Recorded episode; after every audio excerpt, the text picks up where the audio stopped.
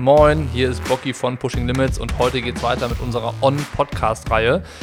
Ich habe mich ja vor ein paar Wochen mit Olivier Bernard unterhalten und wollte da erstmal ein bisschen was über die Laufschuhmarke an sich, das Unternehmen, die Entstehungsgeschichte erfahren und Olivier und ich sind so ein bisschen beim Thema Profisport hängen geblieben.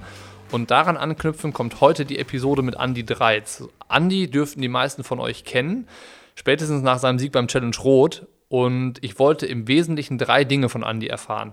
Punkt 1, ist Andreas Dreiz der Mister zuverlässig, für den ich ihn halte? Punkt 2, wie ist Andy mit der letzten Nicht-Saison umgegangen? Also in Sachen Motivation, in Sachen Trainingsplanung und Gestaltung und auch in Sachen Sponsoren. Was hat er Positives erlebt? Was nimmt er mit in die Zukunft? Und Punkt 3, das schwingt in der ganzen Episode mit. Andi hat einen Umzug hinter sich, der wohnt nicht mehr im Frankenland, sondern mittlerweile im Harz, hat also auch da viele Veränderungen erlebt und musste sich ein bisschen neu organisieren, neue Strukturen schaffen, in einem neuen Umfeld sich einfinden.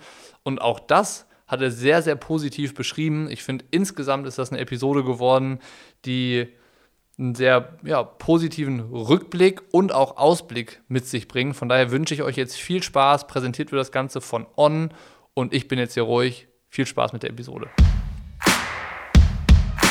Podcast mit Mr. Zuverlässig. Ich habe es dir vorher schon ganz kurz erklärt, wa warum ich dieses Bild von dir im Kopf habe, weil ich finde, dass wenn man dich sieht, also abseits der Strecken oder auch auf den Rennstrecken, du hast selten sowas, wo man sagt, das ist jetzt ein Totalausfall. Also das ist immer so, dass wenn man weiß, Andi Dreiz startet irgendwo, dann weiß man meistens auch, der ist auch vorne zu finden, der liefert ab. Das ist so ein, ein Typ, der hat sich immer im Griff, der ist kontrolliert, der macht die Rennen behutsam genug, um nicht hochzugehen oder sowas.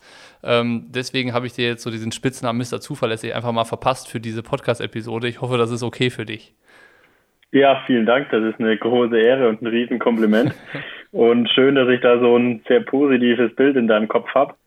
Äh, ja, also ich schaue natürlich schon, dass ich Jahr für Jahr dann daran arbeite und bei den Rennen, wo es darauf ankommt, vorne dabei zu sein.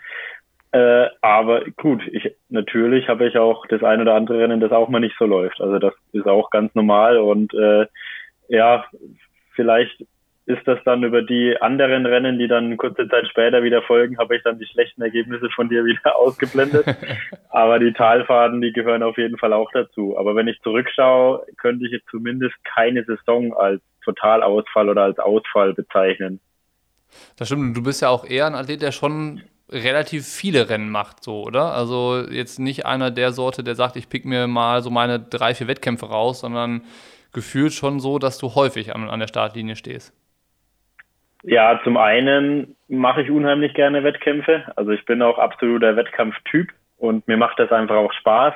Gerade über das Mitteldistanzformat, wo man ja doch sehr viele Wettkämpfe machen kann und auch so viele schöne Gegenden dann immer äh, erleben kann und das sehen kann. Das ist ja immer so die Qual der Wahl. Welchen Wettkampf kann man machen? Welcher Wettkampf, den würde man auch gerne machen und den auch. Und dann kommt am Ende irgendwo so die Streichliste, okay, du musst dich dann entscheiden. Und dann ist es vielleicht doch einer mehr, als vielleicht äh, optimal wäre.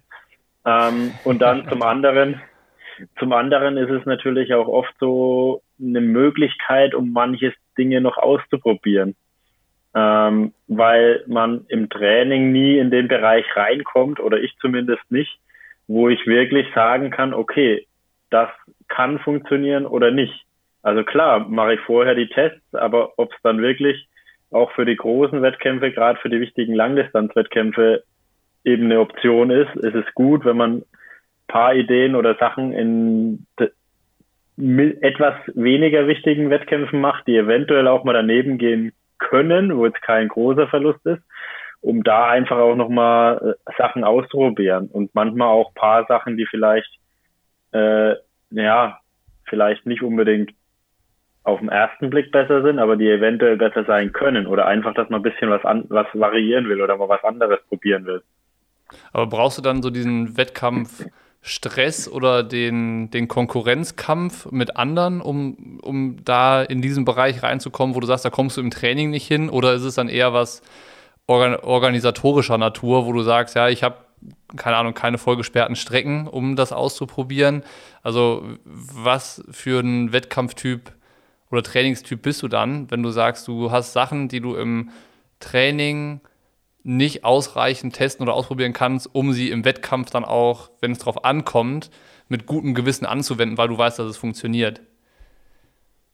Ich glaube, ich komme nicht in diesen Grenzbereich rein, wo ich wirklich am Limit bin und wo dann auch, wo, wo das Herz-Kreislauf-System wirklich dann der limitierende Faktor ist. Äh, und wo ich mich dann in dem Bereich bewege und sind das dann kleine Änderungen, vor allem Sitzposition etc. oder auch Material, ähm, die dann, die, die im, im Training können die immer gut gehen. Da kann ich auch dann deutlich intensiver über eine bestimmte Zeit äh, ohne Probleme ähm, ja, agieren und trainieren. Ähm, aber das heißt nicht, dass es dann eben wirklich in dem ja, Grenzbereich, wo es eben über den Zeitraum ähm, limitierend ist, ob ich die Leistung noch halten kann oder nicht. Mhm. Da wird es dann eben spannend, ob das wirklich ein Vorteil ist oder nicht. Bist du dann so ein, also hört sich für mich so an, dass, dass du weniger der Risikotyp bist, sondern dann vielleicht eher Typ so Gewohnheitstier, also dass du halt was finden musst, wo du sagst, das funktioniert für mich und dann wende ich das auch an und äh, mache das auch gerne wieder, weil ich mich darauf verlassen kann, dass das irgendwie ja einfach funktioniert und dass es halt nicht so ist, dass du sagst, ja, ich bin mir nicht ganz sicher, ich verspreche mir davon aber was und ich gehe das Risiko ein, dass wenn es gut geht, dann wird es richtig gut, ähm, dass du halt so, so ein Risiko vielleicht eher äh, nicht eingehst, um dann aber wieder eine solide Leistung so abrufen zu können? Also für Langdistanz bin ich schon sehr risikoavers, also versuche ich das Risiko zu minimieren, wo es auch geht, weil gut, da hat man einfach nicht so viele Chancen, beziehungsweise macht man nur zwei, drei Rennen im Jahr. Mhm. Und da wird vor allem auch der Preis, den man dafür zahlen muss, wenn es eben nicht so gut geht, der wird richtig hoch. ähm, während man bei einer Mitteldistanz oft noch mit einem blauen Auge davonkommt. Und da auch über Intensität, da ist man ja doch noch in einem anderen Intensitätsbereich. Also wenn es eine Mitteldistanz übersteht, dann hat es gute Chancen, auch die Langdistanz zu überstehen. Oder beziehungsweise wird es vielleicht sogar früher dann bemerkbar die, die Schwächen oder die, die Chancen, die es gibt in der Mitteldistanz, weil die Intensität höher ist, aber auch die Dauer noch äh, ja ausreichend lang. Also ist ja, man ist ja schon eine ganze Ecke unterwegs äh, um das wirklich als realen Test äh, wahrzunehmen. Mhm. Ich merke das so bei mir, wenn man was macht, also wenn man so eine Gewohnheit entwickelt hat und man hat längere Zeit keine Chance, die wieder ausleben zu können. Ne? Also sei es in, in, einem Wettkampf oder auch im Training eine gewisse Routine, die, die sich eingespielt hat, die kann auch wieder verloren gehen. Also gerade dann, wenn es zum Beispiel jetzt mit Praxis ähm, schwierig ist, weil es keine Wettkämpfe gibt. Ähm, Hast du auch das Gefühl, dass es so Sachen gibt, die bei dir mal eingeschliffen waren? Sei es, keine Ahnung, die, die Tasche zu packen, wo man ganz automatisch in, einem, in einer Saison, wo man zehn Wettkämpfe macht oder in äh, alle paar Wochen ins Trainingslager fährt, einfach alles reinschmeißt und man weiß, ich habe schon alles. Ähm, dass es jetzt, wie, wie es jetzt letztes Jahr war oder vielleicht auch jetzt noch auf absehbare Zeit dieses Jahr so bleiben wird, was ist, wo du sagst, ich bin vielleicht wieder anders nervös oder ich habe so dieses, diese Sicherheit, die ich mal entwickelt habe über viele Wettkämpfe und eine gewisse Zeit, ähm, auch ein bisschen verloren. Ich meine, bei dir steht das nächste Rennen ja quasi bevor mit äh, Challenge Miami. Ähm, ist es so, dass du sagst, oh, ich bin da auch wieder anders heiß, weil es weniger Rennen gibt im Moment? Oder bist du so Profi mittlerweile über die Jahre geworden, ähm, dass dir das auch nichts mehr anhaben kann, wenn mal längere Zeit nichts stattfindet? Das erste Rennen im Jahr ist es immer schon nochmal eine zusätzliche Herausforderung. Und da geht es mir genauso, wo ich dann noch immer einmal mehr nachdenken muss, okay, wie war das jetzt, was brauche ich alles? Ähm, und versuche das dann checklistenartig durchzugehen, äh, auch mit dem Packen fürs, fürs Trainingslager. Irgendwann äh, ist das Material dann auch alles da, beziehungsweise weiß man, was man mitnimmt. Teilweise ändert sich das ja auch von Jahr zu Jahr, sei es über andere Sponsoren oder neues Material von Sponsoren, dass man das dann über, über einen Jahreswechsel quasi auch äh, teilweise austauscht oder ergänzt, ähm, bis man dann eben sein Trainings- und Wettkampf-Setup wieder hat, was natürlich nicht festgefahren ist. Das kann noch während der Saison auch geändert oder verbessert werden. Äh, aber ganz klar, das ist viel Routine, die da die da mit reinspielt und die man dann auch wieder entwickeln muss, um ein für sich funktionierendes System zu entwickeln. Gibt es so Marker, die du hast, wo du sagst, ich habe mein System funktioniert? Also wo du dann vielleicht, sei es in einer wichtigen Trainingseinheit oder auch in einem Wettkampf, dann so Momente hast, wo du feststellst, okay, hier habe ich was gefunden, das funktioniert gerade alles. Also hast du so, so Benchmarks oder Meilensteine für dich, wo du weißt, wenn das funktioniert, dann bin ich richtig fit und bin hier äh, gut, gut vorbereitet auf alles, was jetzt so kommt? Ja, ja, doch, habe ich schon, ja. Also gerade beim, beim Radfahren oder Laufen sind das dann Einheiten, das sind dann ein paar, paar Schlüsseleinheiten, die man dann vor dem Wettkampf macht. Teilweise fordern, teilweise äh, auch eher im, im Wettkampftempo-Bereich, also eher vorbereitend. Äh, und da ja, ist dann das Feedback aus Zeit und Gefühl dabei. Das ist natürlich dann schon auch eine gute Analyse, in welchem Zustand man sich jetzt befindet. Mhm. Worauf ich versuche die ganze Zeit so ein bisschen äh, drauf herauszukommen, ist äh, dein neues Umfeld. Also äh, ich habe versucht, irgendwie die Brücke hinzubekommen mit diesem Thema äh, Mr. Zuverlässig, dann dieses Gewohnheitsding und Umfeld bei dir, was ich als Außenstehender immer äh, so gesehen hätte, dass das halt für jemanden wie Andi Dreizeit entscheidend ist, um gut zu sein. Und jetzt bist du umgezogen und hast neues Trainingsrevier, neues Umfeld und so weiter. Vielleicht kannst du da ein bisschen was dazu erzählen. Also einmal, glaube ich, wo wohnst du jetzt und ähm, wie ist dein neues Trainingsrevier und ist es dir leicht gefallen, in dich von einer gewohnten Umgebung zu verabschieden und den Schritt zu machen, in ein neues Revier sozusagen zu gehen, wo du dich wahrscheinlich ja nicht so gut auskennst und wo man nicht genau weiß, hier ab der Ecke sind es noch 3,5 Kilometer bis nach Hause, wenn man mit dem Fahrrad unterwegs ist. Ich wohne in Goslar, im, am Rande des schönen Harzes. Und ja, wir sind im Sommer umgezogen, im August. Und ja, also da waren auch viele, viele Fragezeichen zunächst da, das ist klar. Aber wir haben es auch ähm, im Laufe des Jahres vorher waren wir öfters dann auch im Harz, beziehungsweise kannte ich ihn auch schon von früher ein bisschen und haben uns das natürlich ähm, angeschaut und für mich war klar, okay, das ist auf jeden Fall eine Option. Äh, hat mir auf den ersten Einblick sehr gut gefallen und dann so immer im nächsten Schritt dann die weiteren Möglichkeiten äh, erkundet. Ja, was gibt's für Trainingsmöglichkeiten? Als Triathlet ist man ja doch sehr ähm, auf der einen Seite ist man sehr frei, auf der anderen Seite aber trotzdem gebunden, vor allem an, an, an Schwimmtraining. Und auch äh, mit Laufstrecken äh, ist ja, sollte ja schon von der Haustür aus möglich sein und nicht irgendwo in der Großstadt oder sonst wo, was es dann wieder unnötig verkompliziert. Ähm, aber da hat es mir auf den ersten Blick echt sehr gut gefallen und auch jetzt, wo wir immer, immer weiter da sind äh, und ich immer neue, weitere Strecken kennenlernen darf und ja, ganz andere Einblicke auch bekomme, ist das auch, ja, oder fühle ich mich immer wohler. Und gerade in dieser in dieser Zeit, wo man eigentlich sagt, ja, jetzt August äh, ist vielleicht jetzt nicht der passendste Zeitpunkt zum Umzug, äh, weil dann eben die Herbstsaison, wo wir uns vielleicht alle mehr erhofft haben, als tatsächlich dann war, hm. Kurz vor der Tür stand und dann neues Umfeld, neue Strecken, eben wie du gesagt hast, dass man nicht genau weiß, wo man äh, was laufen kann oder Radfahren kann, zwecks Intervallen oder vor allem dann auch, äh, wenn es wirklich auf, auf Zeiten ankommt. Ja. Äh, aber da haben wir uns zum einen sehr gut zurechtgefunden gleich. Und auf der anderen Seite war das natürlich auch so ähm, vom Gefühl her, war es auf der einen Seite so die Vorteile von einem Trainingslager, also von einer ungewohnten Umgebung, wo man neue Sachen hat, wo man rauskommt aus dem äh, aus dem tristen Alltag, sage ich jetzt mal, oder aus den, aus den Strecken, die man schon in- und auswendig kennt, mit, kombiniert mit den Vorteilen, die man tatsächlich von zu Hause hat. Also, dass man mehr Möglichkeiten hat, mehr Material, äh, ja, auch eine gut ausgestattete Küche, wo man dann kochen kann, Wäsche waschen, all die alltäglichen Sachen auch hat und da auch einen guten, eine gute Balance und Ausgleich hat. Ähm, und so war das eigentlich auch eine, eine ganz schöne Zeit, mich da dann wirklich auf die Wettkämpfe drauf vorzubereiten noch.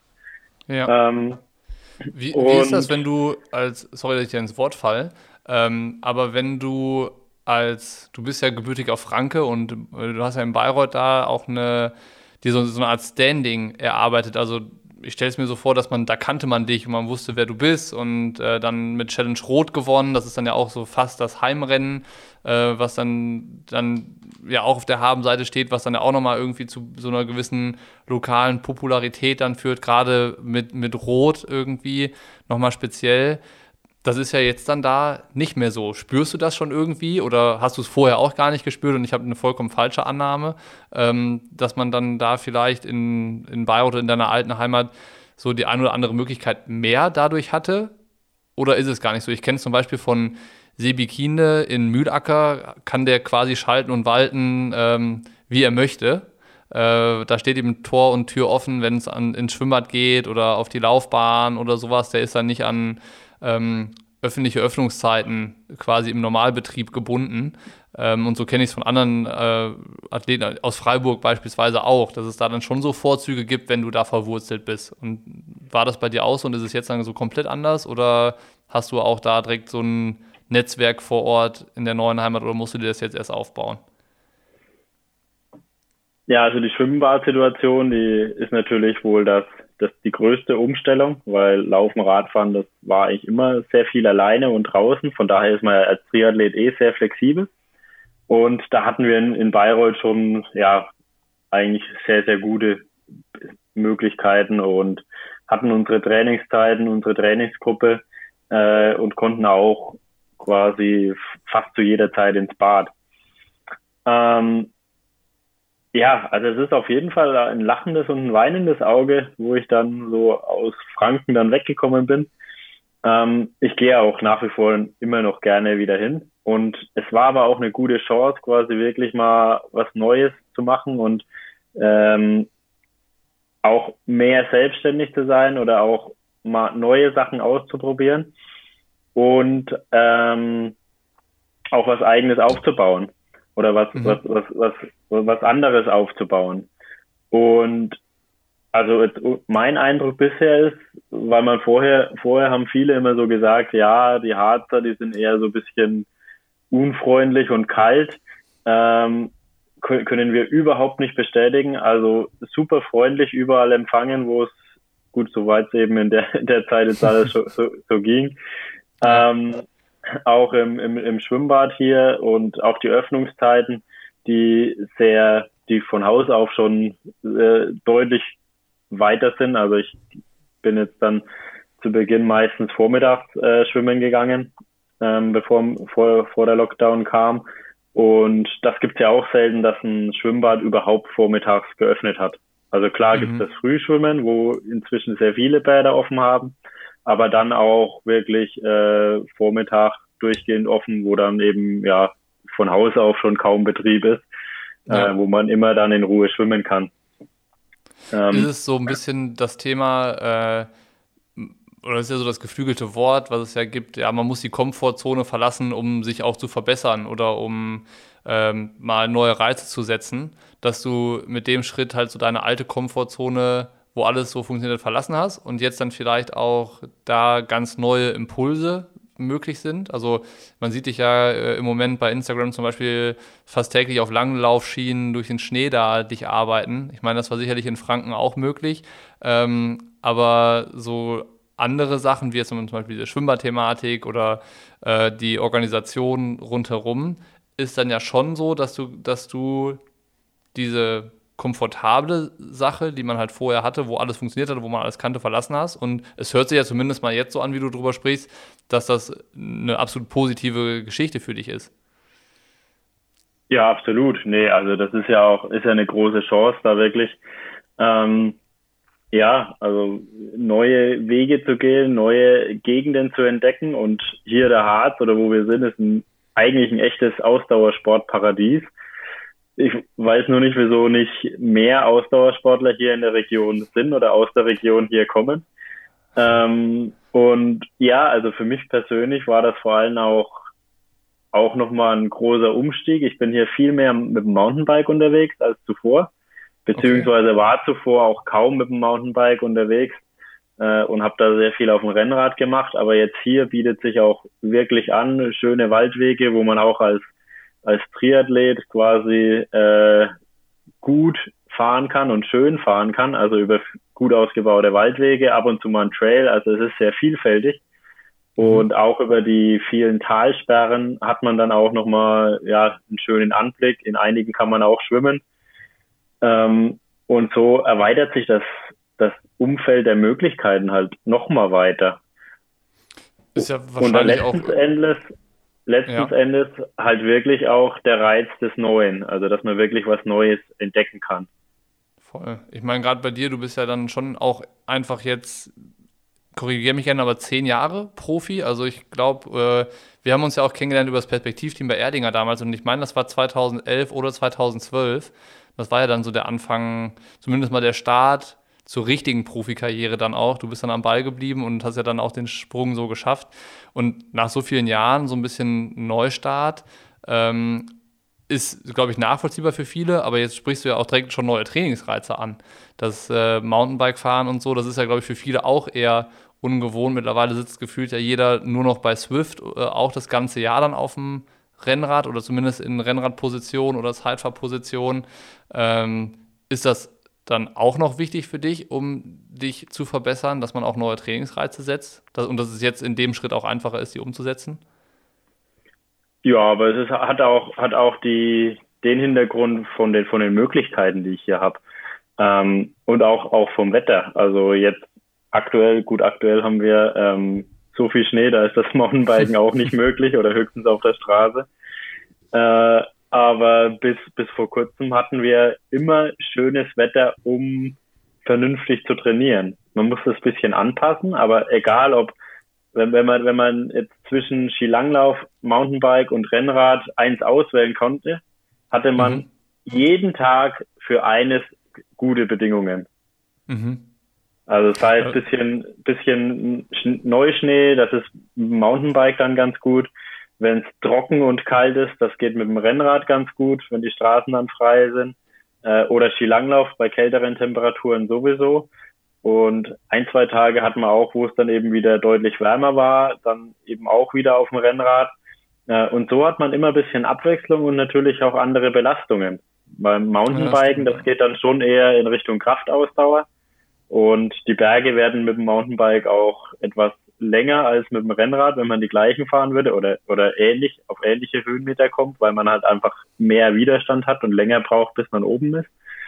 Ähm, und auch nicht so schnell auskühlt. Also mit dem Mountainbike mhm. bleibt man ja doch deutlich wärmer. Zum einen, weil man oft in geschützteren Gebieten wie im Wald fahren kann äh, und auch weil man nicht in den Geschwindigkeitsbereich reinkommt, ja. äh, der, der ja dann am meisten auskühlt.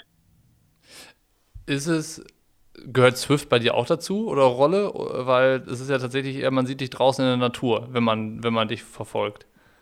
Ja, äh, also ich werde nicht, ich werde kein Freund davon. Natürlich äh, gehört es irgendwo dazu. Also Rolle, Zwift äh, bin ich, na, nee, eigentlich gar nicht.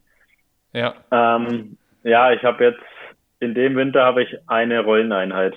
Der Rest war alles dann draußen. Aber jetzt die nächsten Tage wird, werde ich wohl nicht drum herum kommen, die eine oder andere Rolleneinheit mit einzulegen. Aber es ist immer ganz schön zu hören, dass es halt auch äh, offensichtlich ohne geht und man auch so durch den Winter kommen kann. Meinst du, jetzt muss es auf die Rolle gehen wegen Miami, um dann noch so ein bisschen äh, wettkampfspezifisch dann auch trainieren zu können? Oder, oder weil es einfach anders nicht geht? Nee, also wir haben hier immer noch Schnee auf den Straßen, äh, trotz Räumdienst. Also da im Rennrad ist akt aktuell gar nicht dran zu denken, überhaupt rauszugehen. Selbst mit dem Mountainbike auf den Straßen wird es gerade abenteuerlich. äh, und die Wald Waldwege, also da komme ich beim besten Willen nicht durch. Da liegen ja bestimmt 30, 40 Zentimeter überall mindestens. Ja. Äh, also selbst in, in Flachlagen hier. Äh, da wird selbst mit Langlaufskiern wird schon schwierig. Da habe ich mir am Wochenende dann eine eigene Spur im Wald mal reingezogen, aber es hat da immer weiter geschneit, also das war auch sehr mühselig. Jetzt habe ich äh, ja, jetzt hat der Wind hier ein bisschen nachgelassen. Jetzt habe ich auf, auf einem offenen Weg, der normal eben sehr windanfällig ist, habe ich da noch eine, eine Spur gezogen und die soll jetzt, sollte jetzt eigentlich die nächsten Tage dann auch eher vom Bestand halten, weil wir keinen Neuschnee erwarten. Und dann kann ich da mit Langlaufschieren ein bisschen hin und her schieben. Was ich mich jetzt immer noch frage, also jetzt nicht nur in deinem Fall, sondern generell bei, bei den Profis, und das ist vielleicht auch was, was die breite ähm, Masse an Triathleten, die halt nicht Profi sind, interessiert. Ähm, wie strukturiert man sich jetzt gerade oder wie strukturierst du dich, äh, auch mit Blick auf eine Saison, die immer noch nicht planbar ist? Also normalerweise setzt man ja Schwerpunkte im Training, macht Grundlagen, fährt ins Trainingslager, dann spitzt sich das Ganze irgendwann zu, wenn die Wettkämpfe näher kommen. Und das geht ja eigentlich nur dann, wenn man halt auch weiß, okay, am Tag X ist es soweit. Von da aus kann ich rückwärts planen. Das ist ja jetzt so ein bisschen schwierig. Ich meine, bei dir jetzt so ein bisschen die Ausnahme, dass, dass ein Rennen vielleicht ähm, absehbarer wird. Äh, aber generell ist es ja schon so, dass man tendenziell mehr in der Luft hängt. Und ich stelle es mir so vor, es ist so ein bisschen ähm, ja, Formerhaltungsmaßnahme, also dass man guckt, fit zu bleiben, um dann nochmal so den nächsten Schritt zu machen in der, in der Saisonvorbereitung? Oder wie hast du das bis jetzt gemacht? Und wie sehen bei dir dann die nächsten Wochen aus, wie, wie deine Herangehensweise da ist? Also dieses Jahr sind wir schon ein ganzes Stück weiter als letztes Jahr, äh, auch wenn jetzt die ja, Zahlen vielleicht auch nicht so der Hit sind, aber vor allem wissen wir ja viel mehr und haben auch Hoffnung, dass eine Saison kommt. Mhm. Und äh, also ich, ich plane auch ganz fest mit dem Ironman Hawaii, der dann das Hauptziel ist. Und da wäre jetzt zu dem Zeitpunkt, wäre ja eh überwiegend Grundlage und Trainingsaufbau. Also jetzt im Januar, Februar wäre ein Rennen eigentlich eh kein Thema. Mhm. Hm, klar, wäre Trainingslager würde normal anstehen, auch wieder mit Erding alkoholfrei sind wir ja immer zwei Wochen zum Trainingslager, da warst du ja auch schon dabei. Ähm, das, das ist halt die ein, das ist halt jetzt die Umstellung, dass mit dem Training man sich da ein bisschen anpassen muss, neue Chancen, neue Wege suchen muss und auch schaut, was man, was man da macht oder was man auch braucht. Ähm, also ich schaue jetzt sehr viel auf, äh, auf die Möglichkeiten, die ich eben habe, vor allem die Kombination mit Skilanglauf, wo wir mhm. ja wirklich einen sehr guten Winter wieder haben, nach ja, langer Zeit. Ja, endlich mal ähm, wieder ja, und. Erinnere ich mich Jahre. auch noch übrigens dran. Ähm, da waren wir in Ruhpolding. Das muss auch in der Zeit um im Perspektivteam gewesen sein, wo wir in dieser Sportschule übernachtet haben, wo wir dann beim Biathlon-Weltcup waren. Und da war so eine 400-Meter-Bahn. Und äh, ich glaube, Dani Bleimir war damals noch dabei und Julia Gaia. Und ähm, ich glaube, es hatte keiner Lauf- und Trainingssachen dabei, außer du. Und du warst dann noch auf der Bahn, die dann auch vom Schnee geräumt war, laufend hast trainiert, wenn ich mich richtig erinnere. Das war das ist auch sinnbildlich, glaube ich. Dafür. Besseres Gedächtnis als ich sogar. ja, ähm, ist auch schon echt richtig viele Jahre her. Aber ist es jetzt ähm, dann, du hast gerade so die, die Phase jetzt beschrieben, so Saison ist auch noch ein Stück weit weg und du hoffst, dass das kommt, ähm, dass du die Zeit jetzt für was anderes nutzt. Ich meine, du warst bei, bei On in der Schweiz im Labor, hast dann da so eine, so eine Analyse gemacht, das ist jetzt auch schon wieder ein paar Wochen her. Ähm, Gibt es da andere Baustellen, an denen du jetzt gerade arbeitest, wo du sagst, du, du, kannst jetzt auch so eine Vorarbeit leisten mit Blick auf die Saison, wo dann die, die Zeit nicht mehr dafür da ist, wenn die Wettkämpfe näher rücken? Und was sind das dann für Bereiche, die du da aufgreifst? Oder so Baustellen, die du siehst? Ja, also gut, alle Baustellen äh, möchte ich jetzt hier auch nicht preisgeben. äh, ja, äh, nee, also es ist auf jeden Fall so, dass die Einheiten, die ich mache, die auch viel bewusster mache und besser vor- und nachbereit und mir auch noch die eine oder andere Überlegung dazu anstelle. Ähm, und wirklich halt auch so die, die Chancen versucht zu sehen, die man jetzt auch in der Zeit hat und auch die Möglichkeiten, was, was ist. Also ich hatte eigentlich schon immer so die, die Traumvorstellung, dass ich mal ein Trainingslager mache, das war eigentlich so gedacht, okay, in, in Südtirol, Italien, wo ich dann frühmorgens Skilanglaufen gehe und dann am Nachmittagabend, also das wäre eher so für April, für Spätsaison dann angedacht, äh, da dann eben noch Radfahren und Laufen, dass ich da alles quasi so unter einem Hut habe und so ergänzen kann. Mhm. Und aktuell, also jetzt vor allem die letzten beiden Wochen, war es eigentlich so, dass ich das zu Hause hatte. Also klar hatte ich nicht das das Wetter, was ich mir dafür vielleicht erhofft hatte. Also es war deutlich kälter, aber da kann man sich ja auch wieder passend anziehen, ähm, um das eben entsprechend zu kombinieren und so einfach eine gute Kombination zu finden aus den Sportarten und somit hat sich die, die Vielfältigkeit nochmal viel größer erweitert. Ähm, was ich aktuell nicht habe, sind halt vier, fünf Stunden Radausfahrten, die ich sonst zu der Jahreszeit viele hatte.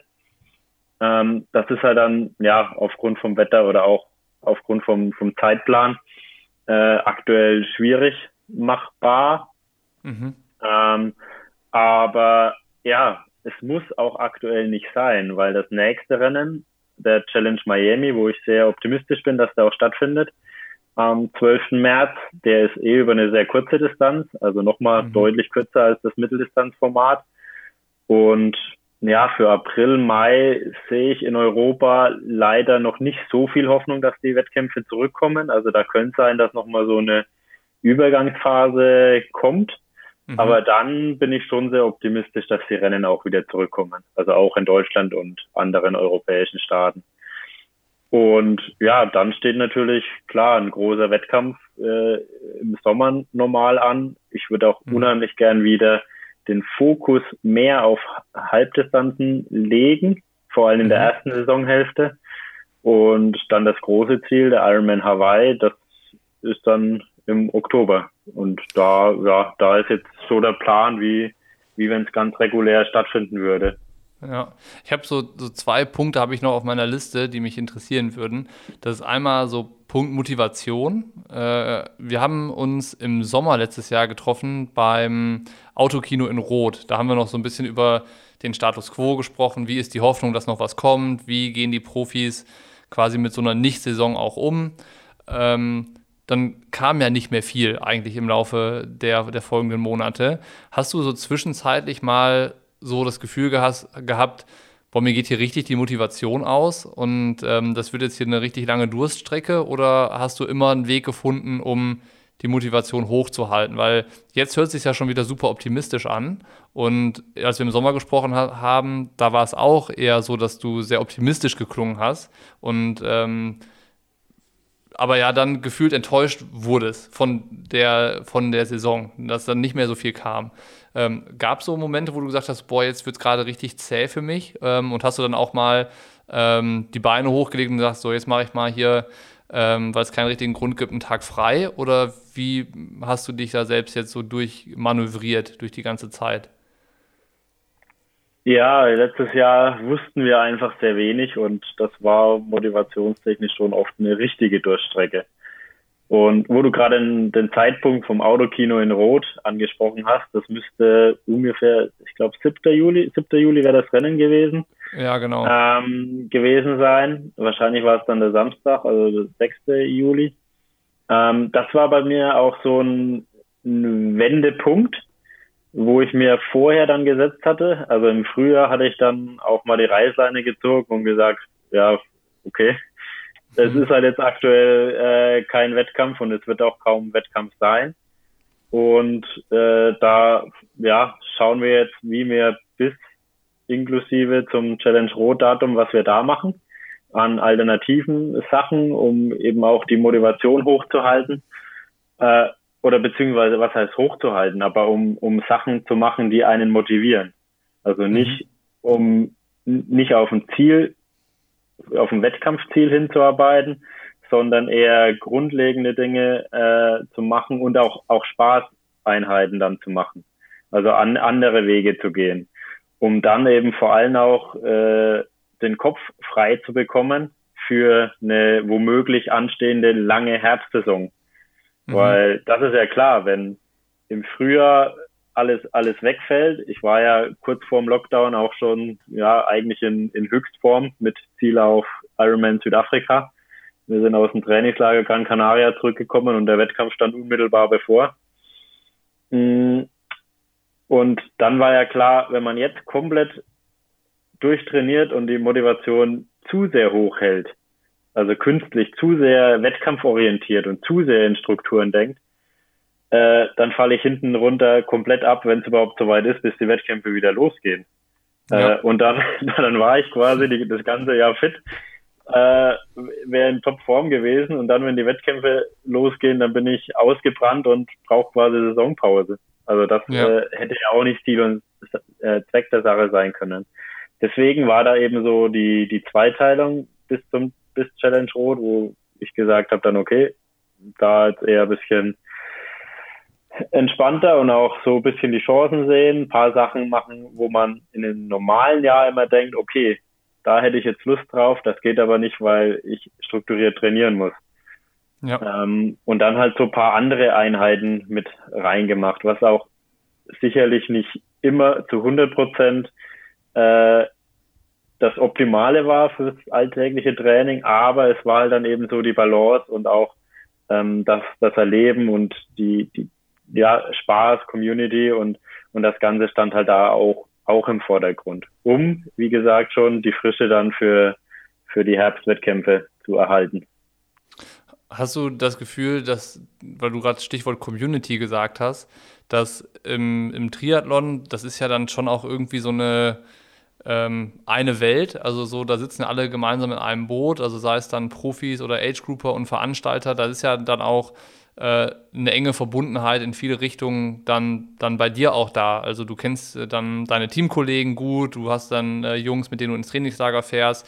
Wie war da so der Zusammenhalt, wenn man es so bezeichnen will, in der Zeit hinter den Kulissen? Also man hat vorne rum, wie gesagt, gab es keine Momente, wo man viel hätte mitbekommen können.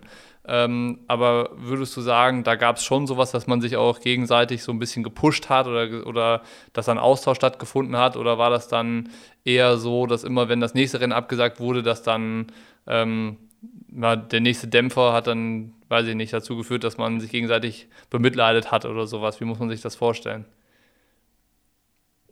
Bemitleidet würde ich jetzt nicht unbedingt sagen. Ja, natürlich lässt einen das nicht kalt, wenn ein Rennen abgesagt wird. Und auch wenn ich es immer nicht wahrhaben wollte oder nicht so an mich rankommen lassen, habe ich dann doch gemerkt, dass es mich für den betreffenden Tag, vor allem dann doch für die, vor allem für die wichtigen Wettkämpfe, schon ganz schön runtergezogen hat. Äh, mhm. Aber das war dann auch vergessen und am nächsten Tag ging es wieder, wieder weiter und äh, ja, man hat dann sich eben auch versucht, neu zu orientieren und, und ja, die, die Ziele anzupassen und auch die Möglichkeiten anzupassen, was man dann macht. Und vor allem in der Zeit fand ich es auch unheimlich schön, wie, wie entspannt dann auch äh, andere Athleten mit drauf war, wo man dann einfach auch die Möglichkeit hatte, andere Sachen zu machen, mehr miteinander zu machen dann innerhalb der, der Vorschriften natürlich. Ja. Ähm, aber so hat man auch ja sehr gute Möglichkeiten auch gehabt, dass dass man das auch wieder mehr zu schätzen weiß, was zusammen zu machen und sich auch mehr auf den anderen dann einlässt und nicht jeder zu zielstrebig an seinen eigenen Zielen arbeitet und da kein, kein bisschen vom eigenen Trainingsplan abweichen kann. Ja, voll. Ich glaube, das ist, das ist auch was, was ähm, viele vielleicht gar nicht so erwartet hätten, dass sowas möglich ist, aber jetzt, wo man es erlebt hat, das gut nachvollziehen können, was du meinst. Also, das ist halt äh, tatsächlich äh, in einer Situation, wo eigentlich jeder sagt, das ist alles richtiger Mist und das ist alles ziemlich negativ hier, trotzdem Sachen gibt, die auch positiv bleiben. Ne? Also so Erlebnisse oder Momente, die man wahrnimmt, wie du es ja auch gerade beschrieben hast, dass halt ähm, gar nicht alles so schlecht war, wie man vielleicht so unterm Strich halt denkt, sondern wenn man so ein bisschen das Ganze reflektiert, äh, Sachen finden, äh, oder Sachen finden kann, wo man äh, rückblickend sagt, ey, das war doch ganz, ganz schön eigentlich, dass es dann auch so war. Weil sonst in einem normalen Jahr wäre alles wieder ähm, so täglich grüßt das Murmeltier mäßig gewesen. Äh, da hat jeder seinen Ablauf, jeder hat seinen, seinen Saisonplan und sowas. Ähm, von daher war das ja so eine Herausforderung, die man auch äh, ja, positiv meistern konnte, glaube ich. Und wie du es ja auch schon jetzt zweimal gesagt hast, ähm, es ist ja auch irgendwie jetzt in Sicht, dass die Wettkämpfe zurückkommen im Laufe des Jahres. So, ich glaube, das ist ja auch ein Gefühl, was eine, oder eine Perspektive, die, glaube ich, gut tut, gerade für viele Leute.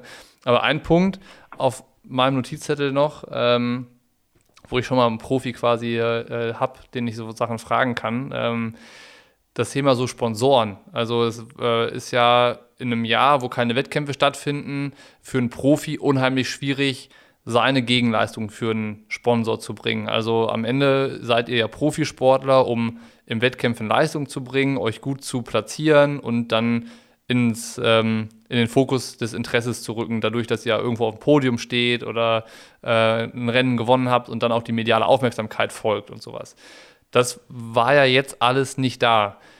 Wie gehen die Sponsoren damit um oder wie hast du das erlebt jetzt mit deinen Sponsoren? Weil auch wieder Thema Mr. Zuverlässig, du bist ja eigentlich bei den Sponsoren, die du hast, jahrelang an Bord. Also vielleicht mal den, den Radpartner Ähm, das ist ja vielleicht noch der, der in Anführungszeichen am häufigsten gewechselt hat bei dir. Ansonsten ist das ja alles sehr, sehr zuverlässig mit den Partnern, wo du ja jahrelang schon zusammenarbeitest und die dich da begleiten. Ähm, und jetzt war das das erste Mal so ein Jahr, wo man gemeinsam, glaube ich, vor einer Situation stand, die keiner so richtig erwartet hatte. Also ich glaube, es gibt keine Pandemieklausel in Sponsorenverträgen bis dato. Ähm, wie war wie war das ganze Thema für dich? Wie hast du da die Partnerschaften erlebt? Und ähm, ist es dann auch gerade speziell gut, wenn man schon so ein langjähriges Verhältnis zueinander hat? Ja, also im Frühjahr war das definitiv ein Thema, das immer im Hinterkopf mit herumgeschwebt ist, weil viele meiner Verträge auch mit den loyalen langfristigen Partner eben am Auslaufen waren zum Jahresende.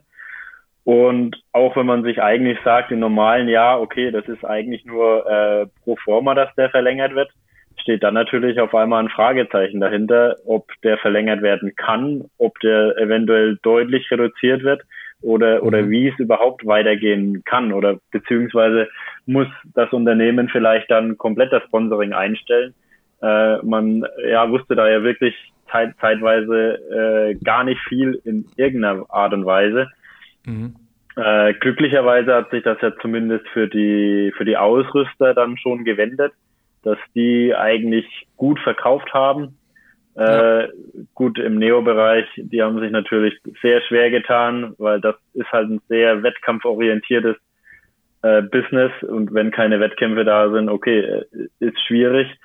Ähm, und da nach wie vor gibt es da sehr viele, die immer noch sehr große Einbußen haben. Aber auch in den, in den vielen persönlichen Gesprächen haben wir dann auch festgestellt, okay, es ist einfach auch das Commitment da äh, sie stehen nach wie vor hinter mir und die Zusammenarbeit geht weiter. Und das ist jetzt auch ein ganz anderer Standpunkt, den ich jetzt quasi habe, als, als im Frühjahr oder auch gegen Ende des Jahres teilweise noch, wo manche Fragezeichen anstanden, weil ich jetzt auch weiß, okay, trotz der aktuellen Lage stehen meine Partner hinter mir. Ich kann mich auf die verlassen und die können sich auch auf mich ver verlassen. Und das sind dann auch sehr, sehr viele persönliche Gespräche, wo man dann auch schaut, ob man neue Möglichkeiten findet, äh, ob man Sachen anders machen kann, ob man, ja, da, dass man irgendwie auch einen Mehrwert ähm, bekommen kann und wie man dann besser zusammenarbeiten kann und die Zusammenarbeit äh, ja weiter verstärken kann.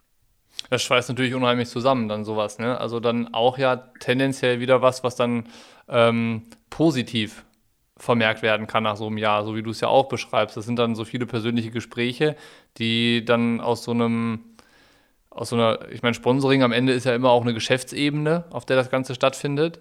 Und die verlässt man dann ja plötzlich, wenn man ähm, irgendwie merkt, okay, da steckt dann hinter so einem Sponsoring vielleicht doch noch mehr dahinter. Also ein Sponsor ist nicht nur bei mir auf der Brust, weil ich gute Leistungen bringe, sondern weil ich vielleicht auch zu den Werten von einem Unternehmen passe und dahinter stehe und dass der, dass der Sponsor mich deswegen ausgewählt hat. Ich hatte mit dem Olivier im Podcast drüber gesprochen, ähm, wie das bei On zum Beispiel ist, also wie die ihre Athleten auswählen. Geht es da um die großen Erfolge? An, ab was für einem Punkt in der Karriere suchen die sich die Athleten aus?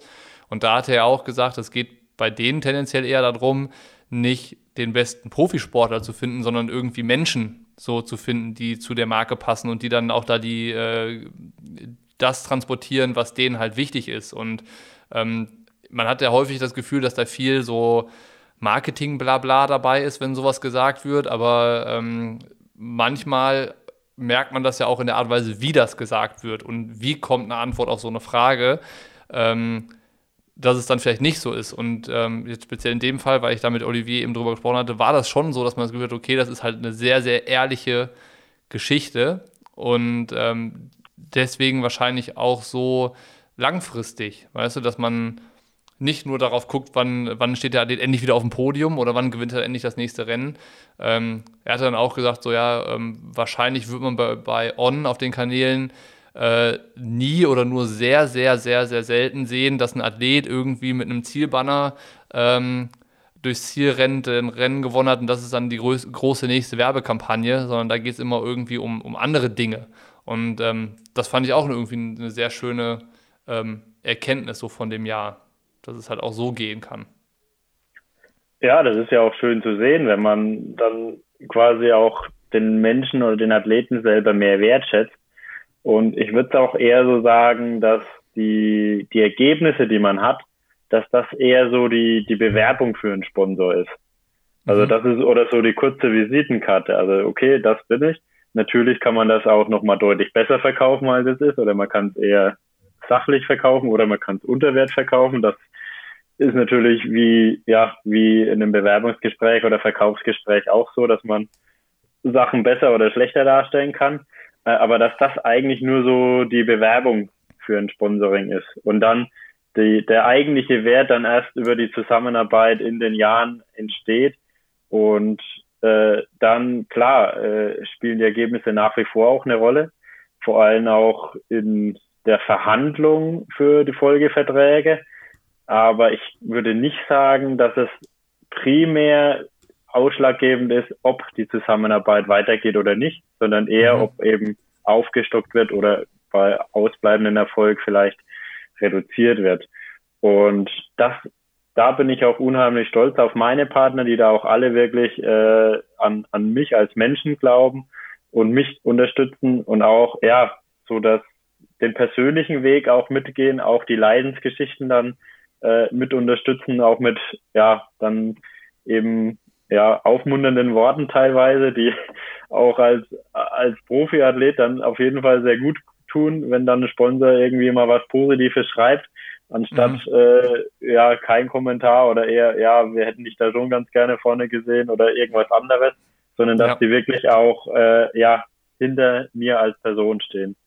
Ja, kann, kann ich mir vorstellen. Das ist ja auch was ähm, irgendwie Sachen, die lernt man ja im, erst im Laufe der Zeit. Ne? Also wahrscheinlich gehören dann auch mal Momente dazu mit einem Sponsor, die vielleicht irgendwie ungut sind, wo man merkt, das, das tut mir vielleicht gar nicht gut. Das ist dann vielleicht auch eher so ein Leistungshemmer, ne? wenn man dann merkt, dass die Erwartungshaltung vielleicht zu groß oder der, der Druck, den man sich ja meistens immer selber macht, der ist eh schon immens. Und wenn dann noch so Druck von Sponsoren aufkäme, ähm, ist es ja wahrscheinlich auch nichts, was unbedingt leistungsfördernd ist. Aber wenn man dann ein Umfeld findet von Partnern und Sponsoren, das genau anders ist, so wie du es ja auch gerade beschreibst, wie es bei dir der Fall ist, dann ist es ja eher nochmal vielleicht leistungsfördernd, ne? dass du merkst, okay, ich kann hier frei machen und wenn es gut läuft, dann freut sich jeder mit mir und wenn es nicht so gut läuft, dann ähm, leidet jeder mit mir, ähm, weil wir sitzen in einem Boot und dann geht es nicht darum, irgendwie dem einen Vorwürfe zu machen, weil du würdest ja auch nicht zu einem ähm, Partner von dir sagen, so ja, das liegt nur daran, weil das Fahrrad war schlecht oder dass die Laufschuhe waren schlecht, sondern es ist ja wirklich dann so ein gemeinsames Arbeiten. Und ähm, das ist ja, glaube ich, auch wieder, jetzt sind wir schon zum dritten Mal bei dem Punkt, was, was positiv auch so einem Jahr her hervorgeht am Ende, so Erkenntnisse. Absolut, ja. Und ja, also ich meine, selbst wenn das Material tatsächlich mal irgendwo Schwächen hat, äh, dann muss man eben daran arbeiten, dass das besser wird äh, oder sich überlegen, ob die Partnerschaft noch weiterhin Sinn macht. Oder vor allem, das wäre eigentlich der erste Schritt, überhaupt zu prüfen, ob die Partnerschaft äh, sinnvoll ist. Also da, ja. dass man wirklich auch erst, vor allem wenn es Produkte sind, dass man die erstmal austestet, ob, ob man schaut, okay, hat das wirklich einen Mehrwert für mich? Dann kann man über eine Partnerschaft reden oder eben eben nicht. Ist es das dann wert, wenn man ein paar Euro dafür bekommt, wenn man sich da irgendwie unwohl fühlt mit dem Material?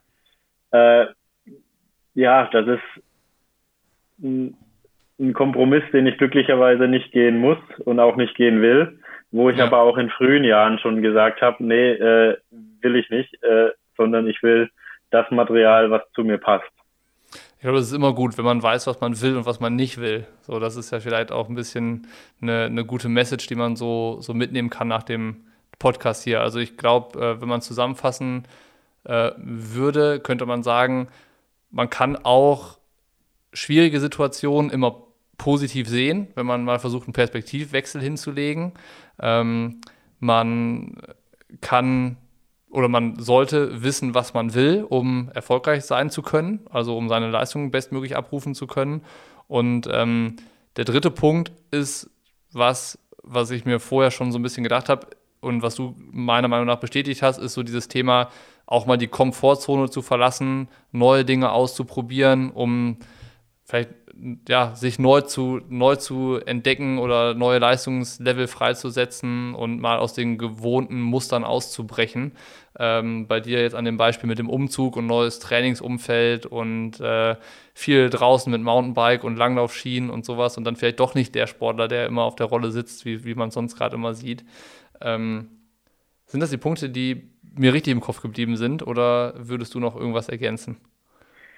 Könnte man so gut zusammenfassen, ja.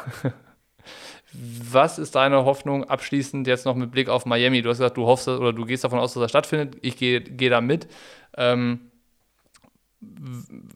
wie fit bist du? Ist das sowas, was du jetzt mitnimmst, weil es ein Event gibt? Oder sagst du, nee, das kann auch schon gut sein, äh, dass wir dich da auch vorne sehen?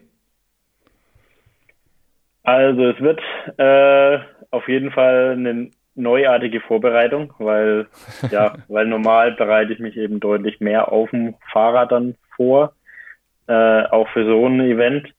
Ähm, aber ich sehe auch unheimlich viel Chancen und Potenzial darin, weil ich eben aktuell wirklich den, die, die Vielfalt habe und auch die Möglichkeit mit Skilanglauf wirklich auch eine gute Fitness zu, zu bekommen.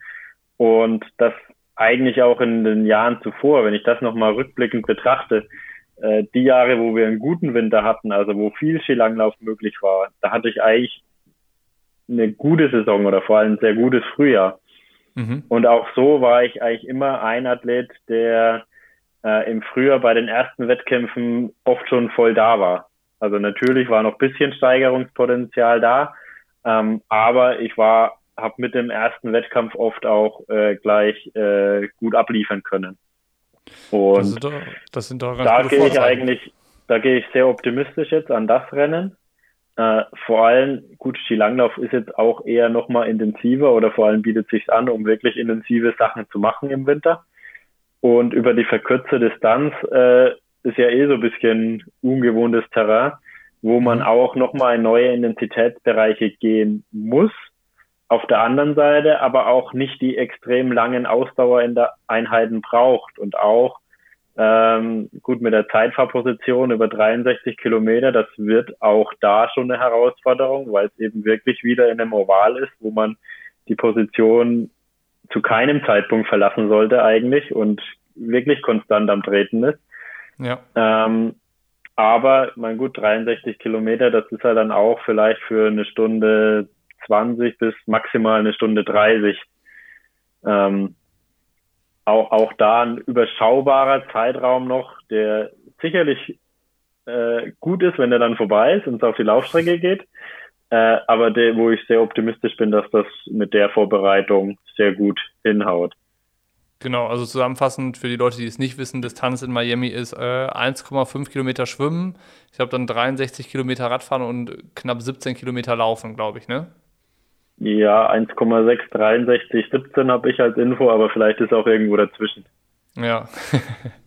ja, wir werden es gespannt verfolgen. Ähm, dir auf jeden Fall erstmal Dankeschön, dass du dir die Zeit genommen hast, um so ein bisschen mal über das ja, vergangene Jahr schon fast zu sprechen. Also was du äh, erlebt hast mit dem Umzug, neue, neue Umgebung für dich, aber halt auch Thema Motivation ähm, und halt auch so die Auswirkungen bzw. Erfahrungen mit deinen Sponsoren nach so einer Saison, wenn es dann um die, um die Zukunft geht.